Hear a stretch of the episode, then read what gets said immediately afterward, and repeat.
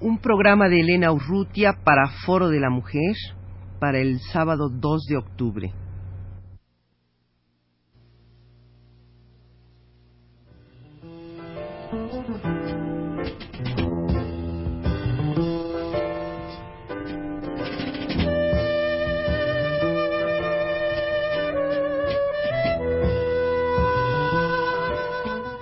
Foro de la Mujer.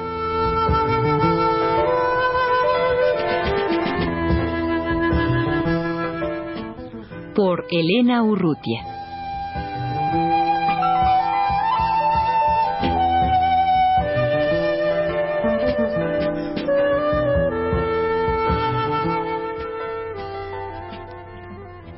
Colección Comunicación Alternativa de la Mujer.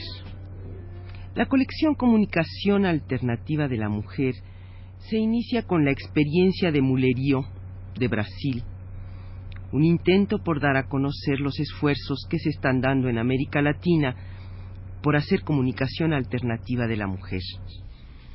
Adriana Santa Cruz, coordinadora de la Unidad de Comunicación Alternativa de la Mujer, señala que la realidad latinoamericana está marcada por las injusticias económicas, sociales y políticas, así como por la dependencia. En ella, tradiciones culturales diversas se enfrentan y se amalgaman. Es en esta realidad que la mujer latinoamericana se debate por encontrar caminos para superar las viejas y nuevas ataduras que hoy la afectan. Los medios de información dominantes, que en América Latina responden a la lógica del sistema transnacional de comunicaciones, lejos de reflejar esta realidad compleja y rica en contradicciones, proyectan una imagen estereotipada de mujer con características culturales y sociales que son, de hecho, la propuesta del orden transnacional para todas las mujeres del mundo. A través del cine, la televisión, las revistas femeninas y las ediciones populares de fotonovelas e historietas, la mujer latinoamericana está sufriendo una imposición cultural que no refleja su realidad y la saca de ella sin ofrecerle alternativas viables que tomen en cuenta las particularidades que distinguen su pasado de otros pasados, su presente de otros presentes y sus caminos de lucha de otros caminos que están encontrando mujeres de otros continentes. Por todo esto, la comunicación alternativa tiene una gran importancia.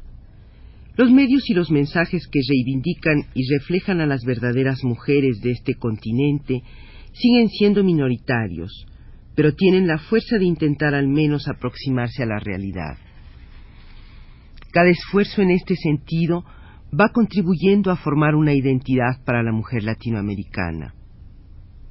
Vistas en su conjunto, estas experiencias muestran cómo, desde un folletín de barrio, pasando por artículos, por revistas o programas de radio y televisión, hasta agencias de noticias alternativas de la mujer, todas apuntan a enfrentar el modelo transnacional de mujer que prevalece en los medios dominantes y a plantearse precisamente como una alternativa. Los folletos que publica la Unidad de Comunicación Alternativa de la Mujer, entregarán experiencias que hoy existen a pesar de las dificultades y de otras que no han logrado sobrevivir al paso de la estructura de comunicación dominante. Mulerío, única publicación feminista brasileña en la actualidad, tiene ya una pequeña historia tejida a lo largo de más de un año de circulación. Se trata de un periódico bimestral que a partir de marzo de 1981 da cabida a toda la problemática de la mujer. Sus fundadoras pertenecen al grupo de investigadores de la Fundación Carlos Chagas de San Paulo, Brasil, y no representan a ningún grupo específico de acción feminista. Este periódico bimestral, editado en papel de diario con una producción relativamente poco costosa, pero con una prolijidad en la presentación y un acertado contenido y lenguaje, ha venido a llenar un vacío en las necesidades de los movimientos feministas y mujeres en general. Las 32 páginas de Mulerío están abiertas a múltiples tendencias e ideas con el denominador común de la lucidez de su en su planteo y exposición. Su tiraje actual es de 8.000 ejemplares, distribuidos en todas las regiones de Brasil. La permanencia y la periodicidad rigurosa de su aparición bimestral determinan el afianzamiento de mulerío entre su público. Estos dos factores, permanencia y regularidad en la salida, son tan importantes como difíciles de alcanzar con las condiciones financieras que generalmente rigen la producción de medios alternativos en nuestros países. Estos elementos constituyen una base firme que permite centrar esfuerzos para poder crecer sobre ella. El equipo responsable de la creación y publicación de Mulerío explica a continuación los propósitos que animan esta experiencia y los mecanismos que hacen posible su consolidación. La idea de crear una publicación sobre la mujer surgió hace ya algunos años entre un grupo de investigadoras de la Fundación Carlos Chagas que se dedica al estudio de la condición de la mujer en Brasil. La Fundación Carlos Chagas es una institución no gubernamental que sobrevive gracias a la realización de concursos para universidades, órganos públicos, empresas, etc. Posee un departamento de investigaciones educacionales, dentro del cual hay desde 1975 un equipo de investigadoras dedicadas a estudios sobre la mujer en sus diferentes aspectos, trabajo, educación, sexualidad, etc. En un principio, las investigadoras de la Fundación querían crear solo un boletín de noticias para realizar un intercambio entre las diferentes instituciones e investigadores preocupados con el tema, con vistas a suplir la falta de información sobre lo que se estaba desarrollando en las diferentes ciudades de Brasil. Poco a poco se dieron cuenta de que un boletín de este tipo sería útil también para los diversos grupos organizados de mujeres que en poco tiempo se multiplicaron en todo el país. Estos grupos sentían la falta no sólo de un medio en donde poder intercambiar sus experiencias, sino también donde encontrar resultados de investigaciones sólidas capaces de orientar sus actividades prácticas. Aún más, las investigadoras comprobaron que también los medios de comunicación verían con interés una publicación de este tipo. En los últimos años, la prensa brasileña ha venido descubriendo el tema mujer, antes relegado a las páginas de cocina y a los consejos de belleza. Entretanto, las informaciones de la prensa sobre la mujer aún eran, en general, superficiales, dispersas y contradictorias faltaba justamente un vehículo que se dedicara en forma sistemática y que abarcara todos los problemas que afectan a la mujer brasileña y que por la reunión periódica de informaciones obtenidas de fuentes fidedignas pudiera servir de orientación y fuente informativa para los que localizan este tipo de asuntos en los medios de comunicación de masas.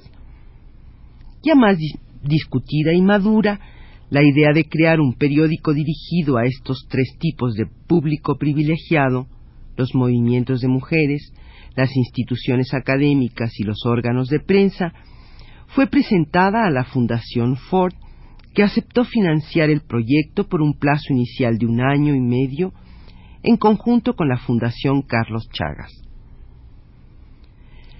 El número cero del periódico, una especie de folleto anunciando sus propósitos, salió el día 8 de marzo de 1981 y fue distribuido en forma gratuita en todo el país, especialmente durante las celebraciones en conmemoración del Día Internacional de la Mujer. La tirada inicial fue de 10.000 ejemplares. Los números siguientes salieron puntualmente cada dos meses, con tiradas variando de 6 a 8.000 ejemplares el número de páginas aumentó progresivamente. El número cero constaba de apenas cuatro páginas. El número uno salió con dieciséis, que demostraron ser insuficientes para atender la amplia gama de temas a tratar.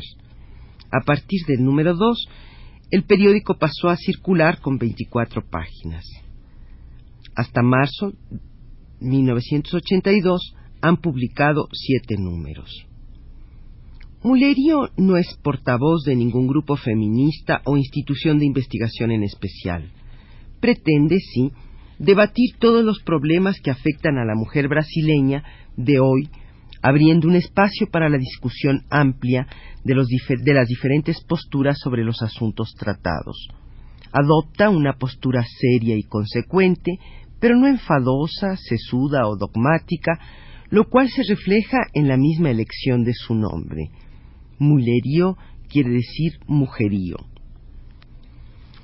La diversidad de temas tratados por el periódico es grande y abarca los más diversos campos que interesan a la mujer, como salud, educación, trabajo, sexualidad, política del gobierno, etc. Hay algunas secciones fijas, noticias nacionales, noticias internacionales, feminismo, investigación científica, prensa, testimonios de mujeres, lectura, reseña de libros y cultura, comentarios sobre cine, televisión, teatro, radio, etc. En cada número presentan con mayor profundidad un tema de interés. En el número uno, el tema principal fue maternidad. En el dos, violencia. El tres, política en el 4 custodia y protección de los niños, en el 5 cuerpo, con énfasis especial sobre la belleza, y en el número 6 movimiento feminista de Brasil. Por otro lado, hay una cierta indefinición editorial en el proyecto. Mulerío no es exactamente un periódico, un órgano exclusivamente noticioso, no se adapta a una periodicidad bimestral, ni es exactamente una revista, ya que su espacio es reducido, ni es exactamente un cuaderno de investigación. Mulerío es realizado por un equipo fijo reducido, una coordinadora, psicóloga, del cuadro fijo de investigadores de la Fundación Carlos Chagas, una periodista contratada para desarrollar el proyecto y encargada de la edición general, una periodista encargada de la diagramación del periódico y una secretaria encargada de la parte administrativa. Las materias son redactadas por colaboradoras que trabajan voluntariamente o son subremuneradas. La pauta del periódico, elección de los temas que son abordados en cada número, la determina el Consejo Editorial, formado por 15 mujeres representativas de una amplia gama de tendencias en cuanto al análisis de la cuestión femenina y representativas de diferentes formaciones académicas. De esta forma, la orientación de la línea editorial no queda restringida al equipo de la Fundación Carlos Chagas, sino que se extiende y se democratiza. Participan del Consejo habitantes no solo de la ciudad de San Paulo, sede del periódico, sino también del interior del Estado y de Río de Janeiro. Aunque la desean, aunque lo desean, no ha sido posible una descentralización geográfica aún mayor debido a la escasez de recursos financieros.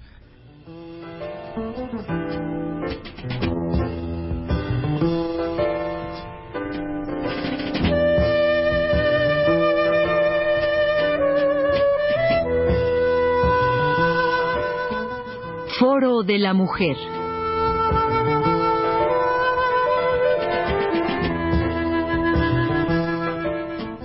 por Elena Urrutia.